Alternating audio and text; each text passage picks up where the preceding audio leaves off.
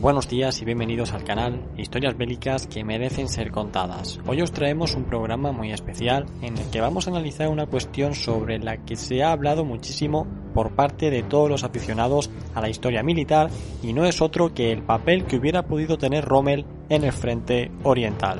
Sin duda alguna, Rommel es considerado uno de los mejores generales que tuvo Alemania durante la Segunda Guerra Mundial y sus logros principales los podemos ver en la Batalla de Francia con su famosa séptima división Panzer, apodada la División Fantasma debido a lo rápido que avanzaba por las líneas francesas y a su imposibilidad de localizarla. Podemos verlos también en el norte de África, en la que tras su llegada derrotó ampliamente al ejército británico, siendo vencido finalmente en el Alamein a finales de 1942, en la que de no haber sido así, Egipto hubiera caído bajo el dominio ítalo-alemán. Y finalmente tenemos su actuación en la defensa de las playas de Normandía frente a la invasión aliada, en la que con muy pocos recursos en comparación a los de sus enemigos y sin el dominio aéreo, logró contener a las fuerzas aliadas, bloqueándolas en las playas por casi dos meses. Y si prestamos atención, sus combates son siempre contra ingleses, franceses y estadounidenses, pero nunca contra los rusos.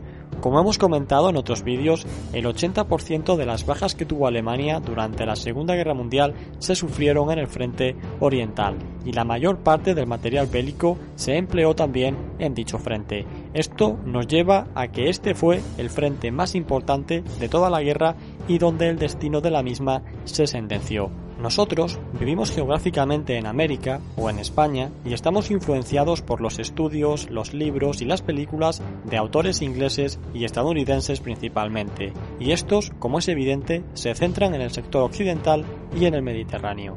Rommel, que fue un muy buen general, contó siempre con la propaganda que hacían de él los propios alemanes y por supuesto y de forma paradójica los ingleses, que de alguna forma necesitaban y necesitan también a día de hoy excusar sus continuas derrotas contra los alemanes aludiendo a que se estaban enfrentando poco menos que a un dios, para finalmente atribuirse el mérito de que aún así terminaron venciéndole. Y es que, y sin quitarle por supuesto ningún mérito a Rommel, lo cierto es que como él había otros generales y mariscales de campo que también eran brillantes, pero por los motivos que hemos dicho anteriormente no han contado con una propaganda tan fuerte hacia su persona. Hombres como Model, Guderian o Manstein demostraron una capacidad igual o superior a la de Rommel y no eran ni mucho menos unos ineptos como así se hace creer cuando únicamente se exalta Rommel. Estos generales lucharon con acciones muy destacadas tanto en el frente oriental como en el occidental y no pudieron hacer nada para que Alemania no fuera derrotada. Muchos especulan con que de haber estado Rommel en Rusia muchas derrotas no se hubieran producido y este pensamiento es el que deja a otros generales a la altura del barro. Pero aún más importante que esto lo es entender lo siguiente. Desde el inicio de la historia y más o menos hasta la Primera Guerra Mundial, las guerras se han caracterizado por una gran batalla decisiva que en unos días daba la victoria a un bando u al otro. Batallas que se producían en pocos kilómetros en las que se concentraban ambos ejércitos en disputa y allí se enfrentaban.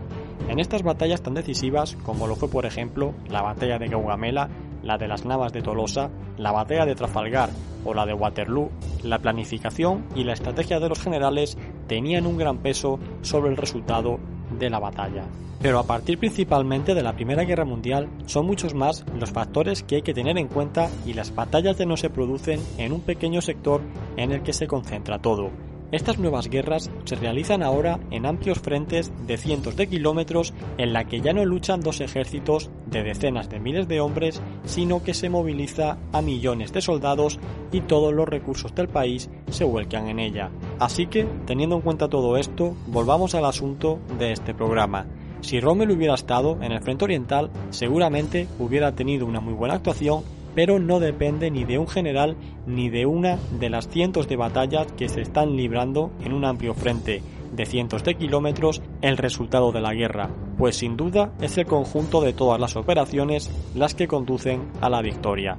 Asuntos logísticos, capacidad para acumular reservas, producción de combustible, dominio de los cielos, servicios de espionaje e inteligencia, libertad de movimientos, son factores que tuvieron muchísimo peso en esta guerra en comparación a las guerras de siglos anteriores y en su mayoría son cosas que un general no puede hacer mucho para cambiar.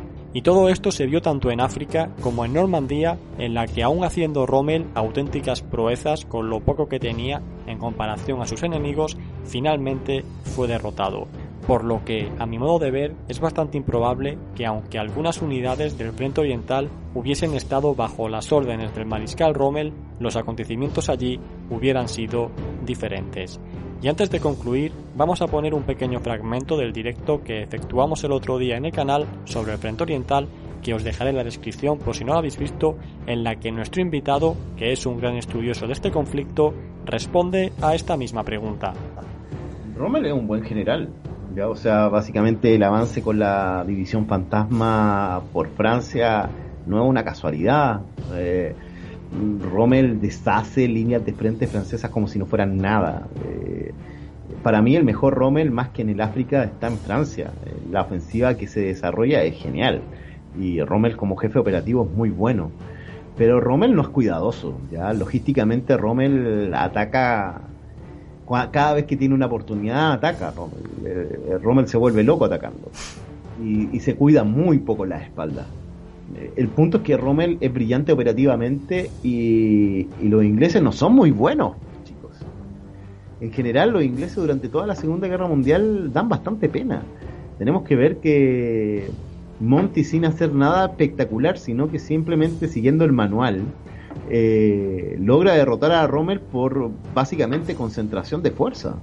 Concentró fuerza en forma brutal y lo derrotó en el Alamein. Y después en Normandía, eh, Rommel le dio paliza tras paliza. En todas las operaciones que, se realizaron en, en, la zona de Caen.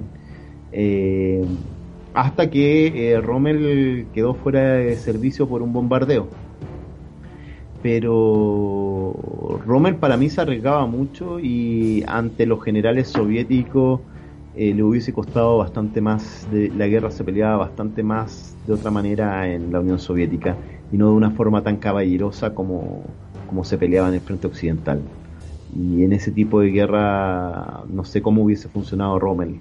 Y principalmente, eh, Rommel no era bueno para obedecer a otros. En la Unión Soviética hubiese tenido que obedecer a mucha gente en, el frente occidental Rommel no tenía que obedecer, no, no, tenía que obedecer a nadie. Pero por ejemplo, durante el avance en Francia, Rommel estuvo dos veces a punto de ser destituido, porque simplemente no se lo podían ubicar los generales. Hot no lo podía ubicar. Hot estaba a cargo de Rommel y Hot no podía ubicar a Rommel. Rommel se insubordinaba y andaba por donde quería. Que de hecho tuvo un contratiempo en, ahí en Francia precisamente, que lo atacaron por los flancos. La batalla de Arras puede ser. Sí, de Arras tuvo ahí un, contratiempo ahí bastante importante que al final pudo, bueno, pudo resolver y... No, pero lo resolvió él, eh, lo resolvió él mismo, o sea, básicamente, eh, básicamente paró el, la batalla sobre la misma, eh, juntó cañones de 88 y, y generó un contraataque bastante importante, pero se asustó un poquito, ¿ya? Aún así, estuvo bastante bien. Y bien, tras esta última intervención, espero que hayamos podido arrojar luz sobre este tema tan complejo y en el que hay que tener tantísimos factores en cuenta que no dependen solo del buen juicio de un general. Así que aguardamos con interés vuestros comentarios al respecto de este asunto. Animaros por último a que os unáis a nuestras redes sociales que encontraréis en la descripción del vídeo y a nuestro grupo de Telegram para que estéis informado de todo lo referente al canal. Suscríbete si no lo has hecho ya y nos vemos en el próximo vídeo. Hasta pronto.